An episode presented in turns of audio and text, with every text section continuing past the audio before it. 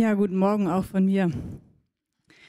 Ich freue mich heute, mit euch über ein Thema zu sprechen, das mir schon lange sehr am Herzen liegt und über das ich vor einigen Jahren auch ein Buch geschrieben habe. Es geht heute um die Frage, wie können wir Gott in schweren Zeiten anbeten? Und wie können wir Gott anbeten, ihm die Ehre geben, wenn uns nicht nach Lob und Dank zumute ist, nach Lobpreis? Und ich möchte einsteigen in das Thema, indem ich dir erzähle, was ich mit dem Thema verbinde und wie es dazu kam, dass ich überhaupt angefangen habe, mich damit auseinanderzusetzen. Ich bin in einem christlichen Elternhaus aufgewachsen, wie wir das so schön sagen. Das heißt, Gott mit Liedern zu ehren war eigentlich schon immer selbstverständlich für mich.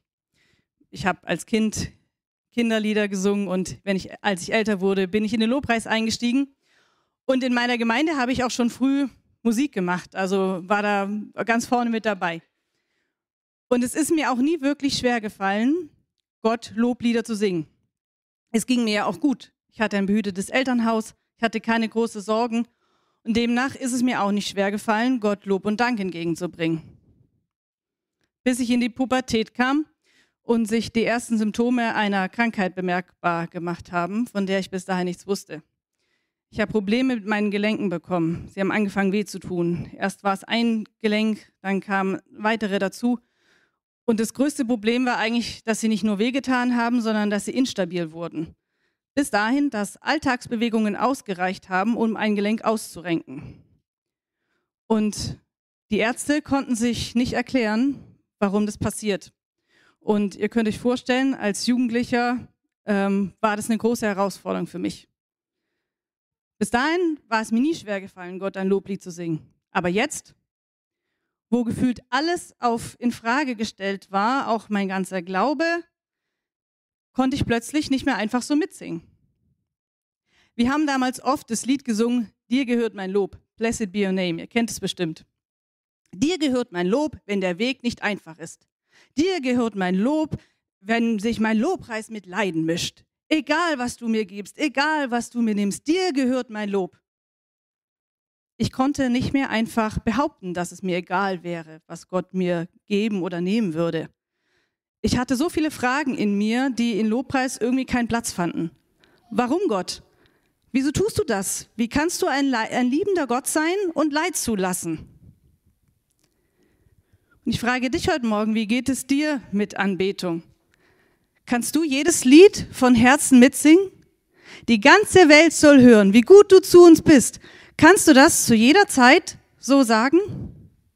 Hast du auch schon mal so Zeiten erlebt, wo du eigentlich das, was wir da sangen, gar nicht so richtig meinen konntest? Oder vielleicht geht es dir auch ganz gerade so.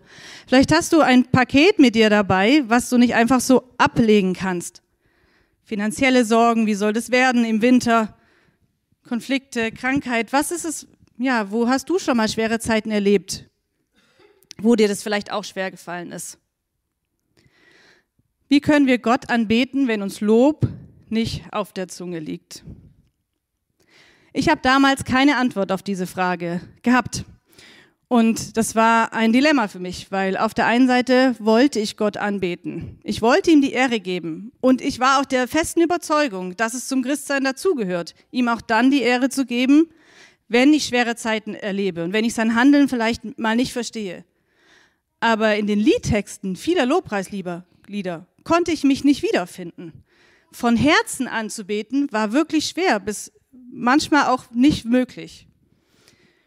Und ich habe lange Zeit versucht, das Problem zu überwinden, indem ich mir gesagt habe, ich mache einfach weiter. Ich habe versucht, meinen mein Kummer irgendwie auszublenden, abzulegen, bevor ich dann irgendwie in den Gottesdienst kam und ähm, ja, habe mir da auch ein Stück weit selber eine Last aufgelegt, weiter mitmachen zu müssen. Und vielleicht äh, kennst du das auch, solche Gedanken wie, was sollen jetzt die anderen denken, wenn ich nicht mitsinge? Glauben die, ich bin im Glauben schwach geworden? Vielleicht muss ich ja auch mehr glauben, vielleicht muss ich ja auch mehr beten. Vielleicht will Gott mich ja gerade auf die Probe stellen und es ist jetzt erst recht meine Aufgabe, ihm Loblieder zu singen. Aber ich habe gemerkt, dass wir das Problem, dass wir diesen Widerspruch nicht auflösen, indem wir ihn ignorieren. Und ich glaube, wir gehen ein hohes Risiko für uns selber ein, wenn wir ja von uns erwarten, dass wir unser Leid, unseren Kummer in Anbetung ausblenden können und da schon irgendwie alleine mit klarkommen müssen. Und auch als Gemeinde gehen, ja, müssen wir aufpassen, dass wir Anbetung nicht auf Lobpreis, auf Lieder reduzieren und dass wir erwarten, dass jeder jedes Lied zu jeder Zeit einfach mitsingen kann.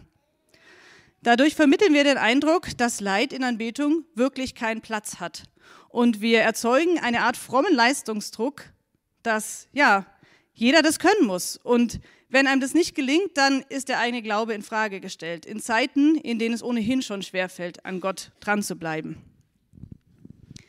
Wie können wir also in schweren Zeiten von Herzen anbeten? Ohne frommen Leistungsdruck und ja, mit allem, was uns ausmacht. Ich will euch einladen, dass wir uns diese Frage heute Morgen ganz bewusst stellen und dass wir sie anhand der Bibel beantworten. Ich möchte euch einen Schlüssel vorstellen, eine Erkenntnis, die, ja, die uns helfen kann, diese Frage zu beantworten. Und der Schlüssel ist, dass auch Klage eine Form der Anbetung ist. Anbetung fängt nicht erst da an, wo wir Gott ein fröhliches Loblied singen. Die Bibel zeigt uns ein viel größeres Bild von Anbetung auf. Ein Bild, in dem auch Klage ihren Platz hat. Klage ist eine Form der Anbetung und ich möchte heute Morgen drei Gründe nennen, warum das so ist. Drei Gründe dafür, warum Anbetung, äh, Klage eine Form der Anbetung ist. Der erste Grund ist, Klage ist eine Form der Anbetung, weil wir Gott anbeten, wenn wir ihn, unseren, ihn als unseren König anerkennen. Ja, um diesen Grund nachzuvollziehen, ist es wichtig, dass wir erstmal schauen, was ist Anbetung überhaupt aus Sicht der Bibel, vor allem auch in Abgrenzung zu Lobpreis.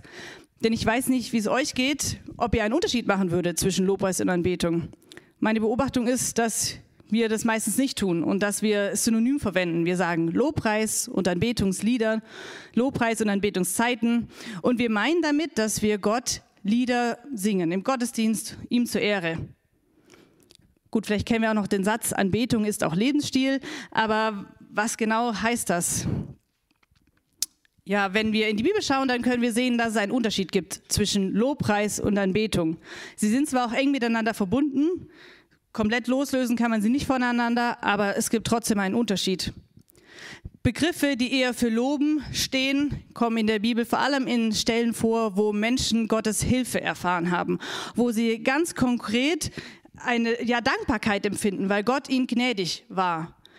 Zum Beispiel stimmt das Volk Israel in 2. Mose 15 ein Loblied an, nachdem Gott sie durch das Schilfmeer geführt hat. In Lukas 18, Vers 43 ehrt die Volksmenge Gott, weil Jesus einen Blinden geheilt hat. Es sind konkrete Ereignisse, sie können teilweise auch lange zurückliegen. Das Volk Israel hat auch noch Jahre später, nachdem ihn und aufgrund von Überlieferung Gott Lobpreis entgegengebracht, zum Beispiel dafür, dass er sie aus Ägypten herausgeführt hat. Aber es waren trotzdem konkrete Anlässe. Bei Anbetung ist es ein bisschen anders. Da geht es eher um eine innere Haltung. Ein Begriff, der da oft vorkommt, ist proskyneo im Griechischen. Zum Beispiel in Johannes 4, Vers 23. Da erklärt Jesus der Frau am Jakobsbrunnen, was einen wahren Anbeter kennzeichnet. Und der Begriff, der eben für Anbeter steht, kann, geht auf proskuneo zurück. Proskuneo ist ein Verb und es steht für niederknien oder fußfällig verehren. Und ursprünglich wurde dieser Begriff vor allem verwendet, ja, wenn man ausdrücken wollte, dass man bei einer Audienz vor dem König niederkniete, ihm zu ehren. Also man hat seine eigene Stellung dem König gegenüber ausgedrückt und hat es eben auch verwendet, um zum Beispiel um Gnade zu bitten. Und dieser Begriff wurde im Neuen Testament dann bildlich auf die Anbetung Gottes übertragen. Man könnte also sagen, Anbetung heißt, dass wir uns mit unserem Herzen vor Gott beugen. Gott ist mein König. Er ist stärker als ich, er ist größer als ich und er verdient es, dass ich ihn anbete. Diese Haltung kann natürlich auch im Lobpreis zum Ausdruck bringen. Wenn ich ihm dankbar bin, dann für etwas, das er für mich getan hat, dann drücke ich diese Haltung auch aus. Aber es ist lang nicht die einzige Form für Anbetung. Und ich glaube, es ist total wichtig, dass wir diesen Unterschied kennen. Denn sonst ja, beruht unsere Anbetung immer darauf, ob wir gerade in der Lage sind, Gott Dankbarkeit entgegenzubringen oder nicht. Und wenn das nicht gelingt, dann haben wir ein Problem, so wie ich das vorher beschrieben habe.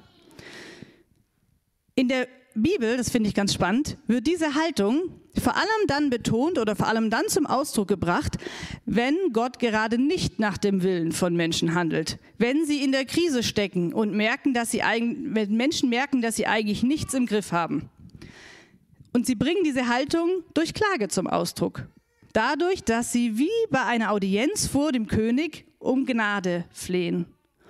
Und David tut es in 2 Samuel 12 sogar mit seinem ganzen Körper. Da kommt der Prophet Nathan zu David und macht ihn auf seine Schuld aufmerksam. Ihr braucht den Bibelvers noch nicht lesen, der kommt gleich. ja, weil David war für den Tod Urias verantwortlich. Er wollte seine Frau Bathseba selbst zur Frau haben und hatte deswegen den Tod Urias zu verantworten. Und Nathan kommt dann zu David und kündigt ihm an, dass sein Sohn, dem Bat, ja, die, den, der Bathseba ihr geboren hat, ja, sterben wird. Und ähm, David, jetzt kommt der Vers, flehte zu Gott wegen des Knaben und David fastete, er ging hinein und er lag auf der Erde. David liegt Gott in den Ohren. Er fastet nächtelang, er fleht zu Gott und hofft darauf, Gnade in Gottes Augen zu finden. Das Krasse an dieser Situation ist, dass Gott den Sohn trotzdem sterben lässt.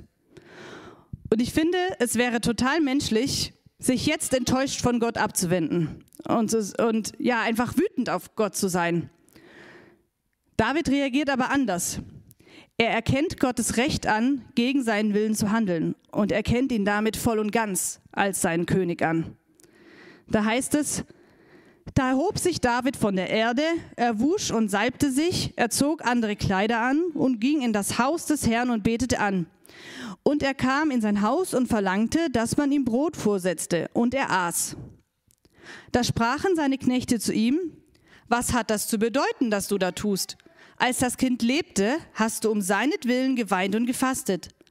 Nun aber, da das Kind gestorben ist, stehst du auf und isst Brot? Er sprach, als das Kind noch lebte, da habe ich gefastet und geweint, weil ich dachte, wer weiß, ob der Herr mir nicht gnädig sein wird, so dass das Kind am Leben bleibt. Nun aber, da es tot ist, was soll ich fasten? Kann ich es wieder zurückholen? David erkennt Gott also voll und ganz als König an. Zum einen dadurch, dass er ihm seine Not bringt, aber auch dadurch, dass er, ja, als Gott dann eben nicht danach handelt, trotzdem anerkennt, dass Gott das Recht dazu hat. Anbetung kennt also viel mehr Facetten als Lobpreis, als Gott ein Loblied zu singen. Und diese Haltung, Gott Herr sein zu lassen, Gott, ja, sich vor ihm zu beugen, können wir gerade dadurch zum Ausdruck bringen, dass wir ihm unser Leid klagen. Auch Klage ist eine Form der Anbetung und ein zweiter Grund dafür ist, weil wir Gott anbeten, wenn wir uns ihm anvertrauen. Diese Haltung, die ich gerade beschrieben habe, Gott König sein zu lassen, können wir unterschiedlich empfinden. Wir können ihn als ein, als eine Art Kontrollverlust wahrnehmen.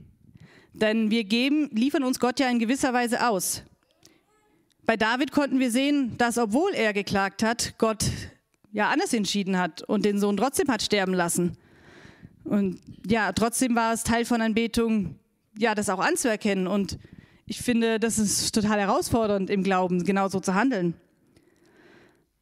Auf der anderen Seite kann uns uns auch die Last von den Schultern nehmen, unser Leben allein bewältigen zu müssen, wenn wir Gott als höhere Instanz über unserem Leben anerkennen. Es kann uns die Last nehmen, unsere Probleme alleine lösen zu müssen. Denn sind wir doch mal ehrlich, schwere Zeiten sind eigentlich selten Zeiten, wo wir sagen würden, wir hätten alles unter Kontrolle. Es sind ohnehin Zeiten, wo ja, wo wir überfordert sind und wo wir merken, wir brauchen Hilfe. Welche Kontrolle also sollten wir verlieren? Ist es also nicht viel besser, wenn wir uns gerade in solchen Zeiten Gott anvertrauen und ihm zutrauen, ja, dass er uns hilft, ihm, der dem nichts unmöglich ist. Ich war auf der Bibelschule in Wiedenest vor Jahren und in dieser Zeit hatte ich mit meiner rechten Hand besonders Probleme. Manche von euch erinnern sich vielleicht noch, die mich von damals noch kennen. Ich hatte schon zwei Operationen hinter mir und trotzdem ist das Gelenk wieder so instabil geworden, dass ich praktisch keine Funktion mehr hatte. Ich konnte nicht von Hand schreiben und war einfach sehr eingeschränkt. Auch Klavierspielen war nicht möglich. Und jetzt stand eine dritte Operation an und in dieser OP gab es einen technischen Defekt. Sie wurde abgebrochen und zwei Wochen später wiederholt. Und in diesen zwei Wochen war einfach diese Ungewissheit, dieses Gefühl, dieser ganzen Situation so ausgeliefert zu sein und irgendwie alleine damit klarkommen zu müssen. Es war einfach so schwer, dass ich jetzt spätestens jetzt wirklich an dem Punkt war, wo ich nicht mehr behaupten konnte, ich wäre in der Lage, Gott ein Loblied zu singen. Es, ja, es ging einfach nicht mehr über meine Lippen. Ich hatte nicht die Kraft dazu. Also habe ich angefangen, Gott mein Leid zu klagen. Und am Ende lag ich genau wie David auf dem Boden und habe geweint und ihm einfach meine Not gebracht. Ja, ich habe vor Gott kapituliert und mich ihm ausgeliefert, aber ich habe mich vor allem meinem Vater anvertraut. Ich hatte ohnehin nichts unter Kontrolle und nichts zu verlieren, wenn man so will. Und ja, es hat mir so viel Erleichterung und so viel Frieden ins Herz gegeben, mich Gott anvertrauen zu dürfen. Was meint ihr? Was bringt Gott mehr Ehre entgegen? Wenn wir nach außen so tun, als ob alles in Ordnung wäre, aber im Herzen nicht dabei sind? Oder wenn wir Gott ehrlich unser Herz ausschütten und darauf vertrauen, dass er damit umgehen kann? Klage ist eine Form der Anbetung, wenn wir sie an Gott richten und wenn wir uns ihm anvertrauen und bekennen, dass wir auf ihn angewiesen sind. Hannah macht das auch so in 1 Samuel 1, Vers 2. Sie war kinderlos und ja, das war eine Riesenschande zur damaligen Zeit. Und ihr Mann Elkanah hatte noch eine zweite Frau, Penina, und sie war so richtig gehässig. Sie hat es der Hannah so richtig unter die Nase gerieben, dass sie kinderlos ist. Und Hannah hätte jetzt ebenfalls so reagieren können, zurückzuschießen und so richtig gehässig zu werden, dass es so ein richtiger Krieg zwischen den beiden Frauen gäbe. Aber so war es nicht. Hannah hat sich, ähm, ja, eben, ist zum Heiligtum gegangen und hat ihr Herz vor Gott ausgeschüttet. Sie, ja, man kann dort lesen, dass man nur die Bewegung ihrer Lippen sehen kann und der Priester Eli glaubt deswegen, dass sie betrunken ist. Und sie antwortet ihm dann in 1 Samuel 1, Vers 15, Nein, mein Herr, ich bin eine betrübte Frau. Wein und starkes Getränk habe ich nicht getrunken, sondern mein Herz vor dem Herrn ausgeschüttet. ausgeschüttet. Hannah ehrt Gott also auch, indem sie ihm zutraut, dass er mit ihrem Leid umgehen kann und dass er es gut mit ihr meint. Ihr Kummer treibt sie ins Gebet. Und Hannah wusste auch, dass Gott ihr ihren Wunsch verwehren kann. Sie wusste aber auch, dass er der Einzige ist, der wirklich helfen kann. In 1 Samuel 2, Vers 5 steht deswegen oder bekennt sie, der Herr tötet und macht lebendig. Er führt in den Sheol hinauf und wieder hinab und wieder herauf. Der Herr macht arm und reich. Er erniedrigt und erhöht. Denn dem Herrn gehören die Säulen der Erde. Und auf sie hat er, seinen, hat er den Erdkreis gestellt. In Hannas Fall erfüllt Gott ihren Wunsch. Eli kündigt ihr dann an, dass sie einen Sohn bekommen wird. Und das Spannende ist, dass Hannah und Elkanah jetzt mit Lobpreis reagieren. Und zwar nicht erst, als der Sohn geboren ist, schon allein aufgrund der Zusage, dass sie einen Sohn bekommen wird, reagieren sie jetzt mit Lobpreis. Sie danken Gott für die erfahrene Rettung. Ähnliches können wir an ganz, bei ganz vielen anderen Personen in der Bibel sehen.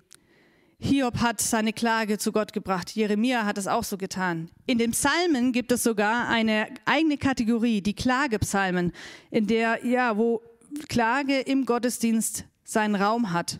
Und sogar Christus am Kreuz hat selber seine Not zu Gott gebracht. Und keiner dieser Anbeter wird von Gott abgewiesen. Und gerade in den Psalmen gibt es ja viele Sätze, wo ich sagen würde, ich bin mir nicht sicher, ob ich so beten würde. Das finde ich auch total beeindruckend. Und in den Psalmen können wir sehen, dass im zweiten Schritt Menschen, nachdem sie sich bei Gott ausgeweint haben, oft den Weg in den Lobpreis finden. Das geht oft Hand in Hand im selben Psalm. Vielleicht fragst du dich jetzt, woher soll ich das Vertrauen zu Gott nehmen, wenn es mir schlecht geht? Oft ist es ja so, dass Zeiten, in, ja, mit denen wir zu kämpfen haben, auch Zeiten sind, in denen wir ja auch schon mal an Gott zweifeln oder die uns wirklich im Glauben herausfordern und ja, wo wir vielleicht gar, uns gar nicht sicher sind, ob es sich lohnt, das Vertrauen auf Gott zu setzen. Hier hilft auch der Blick in die Psalmen, denn da können wir sehen, dass ja, die Psalmbeter oft zurückschauen und erkennen, dass Gott in der Vergangenheit schon zum Segen von Menschen gehandelt hat und sie schließen daraus, dass Gott auch in der Zukunft treu und gnädig sein wird. In Psalm 40, Vers 6 und 12 heißt es zum Beispiel, Vielfach hast du, Herr, mein Gott, deine Wundertaten und deine Pläne an uns vollbracht. Du, Herr, wirst dein Erbarmen nicht von mir zurückhalten. Deine Gnade und deine Treue werden beständig mich behüten. Ja, und ich glaube, dass wir das heute genauso machen können wie die Psalmbeter. Denn wenn wir in die Vergangenheit schauen, dann können wir auch einen Liebesbeweis Gottes am Horizont entdecken. Den größten Liebesbeweis überhaupt. Jesus ist für unsere Schuld am Kreuz gestorben. Und nicht nur dafür. In Jesaja 53, Vers 4 können wir erkennen, dass Gott alle unsere Not, alle Krankheit, allen Schmerz, alles ans Kreuz getragen hat. Daran können wir sehen, dass Gott es letztlich auch gut mit uns meint, auch wenn unsere Umstände es manchmal nicht vermuten lassen.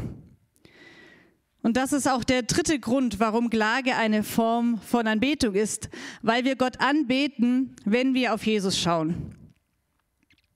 Jesus weiß um unsere Not. Er weiß es ohnehin. Und er ist dafür ans Kreuz gegangen. Und wenn wir uns in schweren Zeiten ihm anvertrauen, dann nehmen wir diesen Tod, diese Auferstehung für uns in Anspruch. Und das dürfen wir nicht nur im Hinblick auf unsere Schuld tun. Das dürfen wir mit allem tun, was uns bewegt, mit allem, was uns beschäftigt, mit aller Not. Daraus dürfen wir schließen, dass wir auf, auf Gott vertrauen können, dass es sich lohnt, auf Jesus zu vertrauen. Und wir haben von ihm sogar auch eine Zusage erhalten, die uns sogar den Weg in den Lobpreis dann auch wieder ja, ebnen kann. Die steht in Offenbarung 21, Vers 4. Er wird all ihre Tränen abwischen. Es wird kein Tod mehr geben, kein Leid, keine Schmerzen. Es werden keine Angstschreie mehr zu hören sein. Denn was früher war, ist vergangen. Ja, diese Zusage kann uns auch den Weg dazu ebnen, dass wir Gott auch in schweren Zeiten mit Lobpreis ehren können. Aber das heißt nicht, dass wir deswegen unser Leid komplett ausklammern müssen aus Anbetung und dass wir einfach herunterschlucken müssen, wie es uns geht. Es heißt auch nicht, dass Jesus uns bis dahin alleine lässt und dass wir äh, ja irgendwie zugucken müssen, wie wir alleine mit allem klarkommen müssen. Klage ist eine Form von Anbetung, weil wir Gottes Zusage und ja einfach diese Rettung am Kreuz komplett für uns in Anspruch nehmen. Und gerade dadurch ehren wir ihn. Wie können wir Gott also in schweren Zeiten von Herzen anbeten? Indem wir ihm unser Herz ausschütten. Mit, indem wir mit unserem ganzen Herzen zu ihm kommen. Nicht nur mit den Bereichen, die uns dankbar stimmen, sondern auch mit unseren Fragen, mit der Frage nach dem Warum, mit einfach allem, was uns beschäftigt und dass wir ihm zutrauen, dass er damit umgehen kann und dass wir ihn gerade dadurch groß machen, dass er ein Gott ist, der uns mit allem, was uns beschäftigt, haben will. Mittlerweile kenne ich den Grund für meine Gelenkprobleme. Mit 19 Jahren wurde festgestellt, dass ich am sogenannten Ehlers-Danlos-Syndrom erkrankt bin. Das ist ein Gendefekt, der sich auf die Gelenke und auf das Bindegewebe auswirkt ich bin heute sehr dankbar, dass die OP damals doch noch gelungen ist und dass ich wieder eine funktionsfähige Hand habe. Aber die Krankheit selber ist nicht heilbar und sie be ja, beeinflusst mich im Alltag. Und es ist auch manchmal eine Herausforderung, damit zu leben. Aber meine Beziehung zu Gott und mein Umgang mit Anbetung belastet sie nicht mehr. Weil ich einfach weiß, dass ich mich Gott anvertrauen darf und dass ich ihn dadurch ehre. Und dafür lobpreise ich ihn jetzt auch von ganzem Herzen. Ich möchte ein Gebet sprechen und dir danach ja einen Moment der Stille geben, dass du einfach darüber nachdenkst, was wir gerade gehört haben, es in deinem Herzen bewegst und vielleicht hast du einen Punkt in deinem Leben, wo du sagst, bisher habe ich mich nicht getraut, den zu Gott zu bringen. Dann nutz die Gelegenheit und tu es jetzt oder bewege es einfach in deinem Herzen, komm ein bisschen zur Ruhe und ja, zum Abschluss wollen wir dann noch ein Lied hören. Danke dir, dass du so groß und mächtig bist, dass dir nichts entgleitet, dass du nie die Kontrolle verlierst und dass wir darauf vertrauen dürfen, auch dann, wenn wir es nicht sehen dürfen, nicht sehen können, weil unsere Umstände gerade irgendwie dagegen zu sprechen scheinen. Aber ich danke dir, dass du uns mit unserer Not nicht alleine lässt, dass du für alles ans Kreuz gegangen bist, nicht nur für unsere Schuld, für alle ihre Folgen und für alles, was uns einfach schwer zu schaffen macht. Ich danke dir, dass wir uns dir anvertrauen dürfen und dass wir wissen dürfen, dass du immer bei uns bist. Und ich danke dir auch für deine Zukunft, ja, dass das Leid, das wir aktuell erleben, nicht ins Gewicht fällt im Vergleich zu der Herrlichkeit, die wir eines Tages erleben werden. Danke, Vater, dass du so groß bist und immer bei uns bist. Amen.